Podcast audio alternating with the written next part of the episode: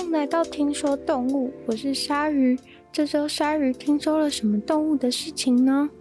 今天要分享的主题是两只脚趾、三只脚趾的树懒，还有孔雀鱼。对，没错，就是要讲树懒，两种树懒和孔雀鱼之间能有什么样的关系？不过在那开始之前呢，我们还是先跟大家介绍一下两只脚趾跟三只脚趾的树懒到底是怎么回事吧。之前在呃我的另外一个 podcast 鲨鱼的第五十四集里面，就曾经有提到两只脚趾跟三只脚趾的树懒上厕所的事情。那其实两只脚趾跟三只脚趾的树懒，我是在那一次查资料的时候才知道说，哦，原来是有。这样子的分别，而且两只脚趾的树懒跟三只脚趾的树懒，虽然它们看起来好像很像，就是如果把它们都画成就是卡通人物啊之类的话，其实如果把它们画出来的话，感觉外观上没有很大的差异，但是呢，它们的生活方式、它们的生态其实是差距非常的大的。那两只脚趾的树懒跟三只脚趾的树懒，他们说当然说，哎，第一个不一样，当然就是他们的脚趾数量不同嘛。对，但是呢，其实他们并不是四只脚上面的脚趾数量都不同，而是只有前脚的部分有分别，那后脚的部分呢，都是一样，都是三只脚趾的。对，是只有前脚的部分才有分两只脚趾跟三只脚趾的树懒。对，所以其实不管是两只脚趾或是三只脚趾的树懒，它们的后脚都是三只脚趾，然后前脚的话才会有两只脚趾跟三只脚趾之分。哦，对不起，说起来有点绕口，但是反正你可以把它想象就是它们其实是有分脚跟手的，然后脚的话都是三只手指，手的话呢就会有分是两只脚趾还是三只脚趾。那其实呃很大最大最大的一个不同呢，我想大概就是三只脚趾的树懒它其实是日行性的，但是两只脚趾的树懒它是夜行性。对，所以其实光是这一点呢，他们其实就已经是非常不同的生活态度了。就是一个是在晚上才活动，然后一个是白跟一般其他的动物一样是白天活动的。那除此之外呢，其实两只脚趾的树懒它夜行性，然后它的那个身体也比较大，然后它的活动范围跟它的饮食其实都是比较相对比较复杂的。像是三只脚趾的树懒的话呢，就是在五四集那集有提到过，就它的活动范围其实是。非常的小，大概只有零点三到十五公顷而已，所以其实就是那就比如说，就是可能一区的那几棵树，就是它永远的那个生活范围，然后所以它也只能吃到那几棵树上的食物而已，它的活动范围是非常的狭窄的。但如果是两只脚趾的树懒的话，它活动范围可能是有到一百四十公顷。所以它就是可以吃到比较多不同棵树上的东西，而且两只脚趾的树懒它是愿意吃就是水果跟昆虫，但是三只脚趾的树懒就是只吃树叶，所以三只脚趾的树懒就是才是真正的就是懒中之王，因为它才是真正就是移动速度真的是超级慢，然后一生就只在就是十五公顷内的那棵那几棵树上面吃那些叶子，然后。它新陈代谢速度就是也是全动物里面最慢的。就是大家知道，其实树懒它们的身体里面是有是有四个胃的，就是有点像是牛的感觉。但是牛人家有四个胃，是人家消消一下要消化很多东西才有四个胃。但是树懒的话，就是虽然有四个胃，但是它消化的速度是那种世界奇慢。对，所以像是在上一次那一篇里面，就是有提到他们上厕所的事嘛。如果大家有兴趣的话，可以回去那个鲨鱼第五十四集来听一下。不过我这边简单讲一下，就是呃，三只脚趾的树懒它就是很久才，嗯、才会需要大便一次，就是一周只需要大便一次。这对人类来说应该就是完全是便秘状况，但是呃，对于这个懒中之王的这个三只脚趾的树懒，它是真的。一周才会需要下去大便一次，然后他们大便的不同也是在于，就是三脚趾的树懒会到树下面去大便，这是他就是整个人生就是在树当中生活唯一会下去树，就是会下到树下面的一件事情，就是下去大便。那其实这件事情就是让科学家觉得很神秘，因为毕竟就是对他们来说这是很危险的事情。对，那详细的话就是可以去那边听，这边就不要再重复讲太多一样的内容。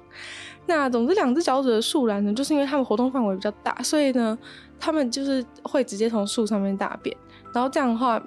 其实就是就算直接大下去，然后呢，地上就有地上就有那个树懒大便，但是因为它活动范围比较大的关系，所以就是要猎捕它的它的一些那些生物，也没有就是它的猎食者，其实没有那么容易可以找到它在哪里。对，但是如果是三脚趾树兰的话，它必须下去的原因是它可能觉得它可能就是这样太容易知道说。直接从上面大便的话，太容易知道说它的位置。不过呢，就是科学家有新的解释，就是大家可以去那边再去再去看这样子。然后，两只脚趾的树懒跟三角的树懒，它们的面部长相其实也是有一点不太一样的。但是，其实我们人类是没有那么容易可以看到他们的脸。因为树懒的一生都是呈现一个倒挂在树上的样子，所以他们其实是就是永远都是呈现，就是他们在树上生活的时候都是四只脚抓住那个树枝，然后都是一直呈现倒挂的一个姿势，所以其实没有办法像是在动物方程式的监理所一样的那个树懒是。就是站在地上的，就是因为他们其实永远都是在，永远都是倒挂在树上，就是没有办法不会下来站在地上这样子。嗯，他们连就是他们倒挂的那个熟悉度跟时间长度是连就是树懒妈妈要生小孩的时候，那个树懒都是直接都是在倒挂的情况下就是生出来的。然后它生出来之后还会就是直接从就是直接从呃就是。生出来之后，它会直接从呃妈妈的尾部，就是爬到妈妈的身上，就是有点像是妈妈身体会形成一个有点像摇篮的样子，因为毕竟四只脚都坐在树枝上嘛，所以它生出来之后就直接爬到就是妈妈身体上面，然后就是在那边抱着妈妈休息这样子。对，所以其实是非常非常酷炫的。那讲到这边，大家不觉得很神奇吗？就是这个生态是怎么样演化，让呃两只脚趾跟三只脚趾的树懒，就是演化至今变成两种看起来非常的相近，但是其实生活形态跟它们的呃基因其实是完全不不一样的两种树懒，到底为什么会演化成这样子呢？那就要回到就是树懒很久很久以前的事情了。就是树懒，他们现在的话，其实大概都是住在中南美洲。那三千万年前，中南美洲其实是有非常多种的生物在这边蓬勃发展。但是呢，那些生物到最后都灭绝了，只留下了树懒。就是他们所有的后代当中呢，就只有树懒活下来了。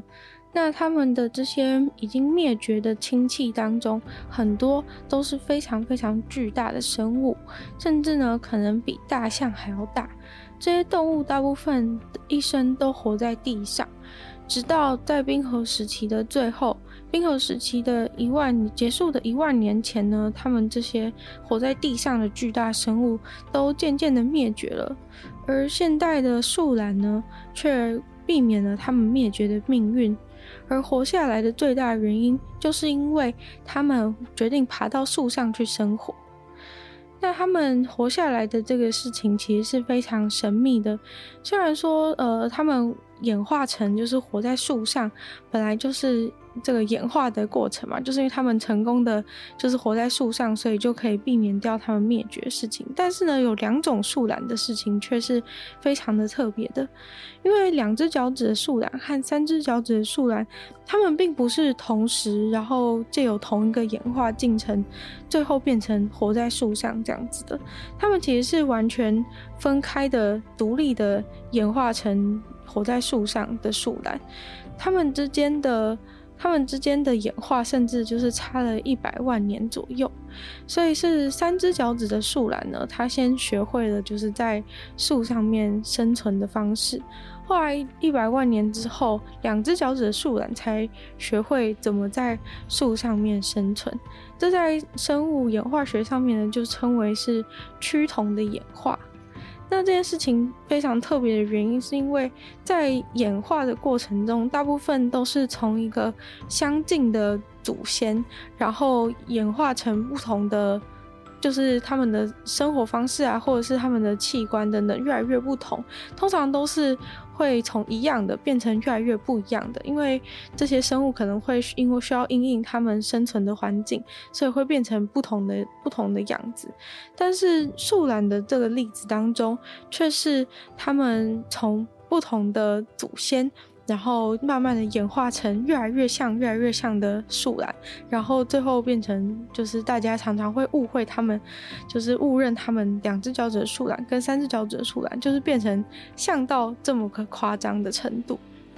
那其实他们最后两只脚趾的树懒跟三只脚趾的树懒，他们最后一个相同的祖先，竟然就是在三千万年前。三千万年前是真的。很久很久以前，因为像三千万年前的时候，人类在演化树上是才从那个时候从狒狒当中被分出来，所以人类从狒狒当中分出来的时候，树懒还是两只脚趾的树懒跟三脚的树懒是有分享同一个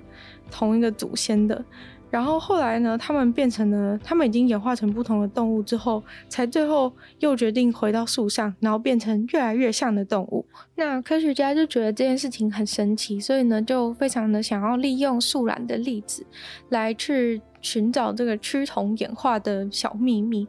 所以他们就把这个两只脚趾的树懒跟三只脚趾的树懒，他们的基因都拿去分析，就是想要在他们的基因当中去找到到底是哪一个基因让他们最后都选择爬到树上面，就是永远住在树上生活，再也不下来这样。然后后来科学家就发现了有另外一个例子，就是孔雀鱼很适合拿来做类似的比较。孔雀鱼虽然感觉跟就是住在树上的树懒很八竿子打不着，但是呢，孔雀鱼因为他们的那个生活环境遭到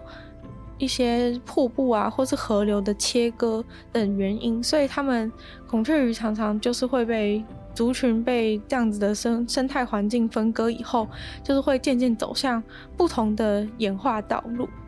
所以呢，他们就找到了在不同的区、不同的水域生存的孔雀鱼，想要来做一些实验。他们就发现在，嗯比较容易被比较容易被捕食的这样子的环境的水域当中的孔雀鱼，它们的体型都比较小，然后色彩也没有那么的鲜艳，然后成熟的速度变得比较快。但是在几乎没有什么猎食者会捕食它们地方的孔雀鱼呢，它们的体型就大蛮多的，然后颜色非常的鲜艳，然后它们成熟的速度很慢，然后也会就生的产的卵也少非常的多，就是因为生存几率比较高的关系，所以呢，它们的整个。整个生活都越变得越来越不一样，然后身上的特质也都变得越来越不一样。那科学家想要做的事情，就是想要知道，就是想要研究这个趋同演化嘛，所以他们就决定想要把那个比较容易被捕食的那些体型比较小的孔雀鱼，然后把它们带到没有人捕食它们的这个水域，跟那些。不容易被捕食的、不常被捕食的孔雀鱼住在一起，然后想要看这些孔雀鱼它们最后会怎么样的适应环境，因为在这样子的过程当中，这些这些容易被捕食的孔雀鱼，它们在不会被捕食的环境之下，可能会渐渐就是变得松懈，然后想要看它们在这样的过程中会不会也产生出这个趋同演化这样的情形。因为如果他们到一样的环境之后，照理说他们就会呃开始演化适应这样子，适应这个没有捕食者的环境。那如果趋趋同演化就是在这边呈现的话呢，就可以看到这个孔雀鱼它虽然被搬过来了，但是没有照一样的演化进程变成跟这一些。被低捕食率的孔雀鱼一样的样子。这个实验虽然还在进行当中，但是孔雀鱼的演化速度非常的快，所以在四年的实验过程当中，大概是孔雀鱼演化了十二代之后，这些原本高捕食、常常被捕食的孔雀鱼放到这个。低捕食率的环境当中，它们就已经开始变得不一样了。它们的各种特质都变得越来越接近原本就生活在这边的低捕食的孔雀鱼，但是科学家却能够在基因当中发现，他们其实还是非常不一样的。所以，等于就是用这个孔雀鱼的实验证明，就是。再次的发现趋同演化的神秘之处，但是他们还是跟树懒的例子一样，还没有找到到底确切是什么样的基因，让他们在不一样的基因的情况之下，还是演化走上同一条道路。那这个实验因为还在进行当中，所以最后的结果到底是如何，我们现在还没有办法知道，也没有办法知道，就是两只脚趾的树懒跟三只脚趾的树懒到底是哪一个基因让他们都选择了永远的住在树上。那总之就是一件很有趣的事情，虽然感觉。树懒跟孔雀鱼感觉是非常遥远的两种生物，但是呢，却能够在这样子的实验当中看到它们都有这样趋同演化的情形。但是我其实有一点疑虑，就是到底 是不是应该要把这个把这些孔雀鱼随意的搬家？就是他们感觉这样就是。变成又变成了一种人择的现象。虽然说就是这个趋同演化是天择最好的表现，但是在他们帮孔雀鱼搬家的过程当中，其实默默的呢又变成了一个人择的情况。今天的听说动物就到这边结束了。喜欢这个节目的朋友，记得帮我把这个节目分享给所有喜欢动物的朋友。然后呢，可以在 Apple Podcast 帮我留星星，写下你的评论。那对于听说动物的内容有任何想法的话呢，都欢迎在任何留言区的地方跟我讨论，我都会再回复哦。那也可以去收听我。原本就有的另外两个 podcast，女友的纯粹不理性批判，里面有时间更长的议题内容或是剧情的推荐。那还有就是另外一个今天有提到的鲨鱼，会分享一些有趣的新闻新资讯，也都非常欢迎大家去收听。那也可以去订阅我的 YouTube 频道，或是追踪我的 IG。那就希望听说动物可以在每周继续的更新，跟大家见面。那就下次见喽，拜拜。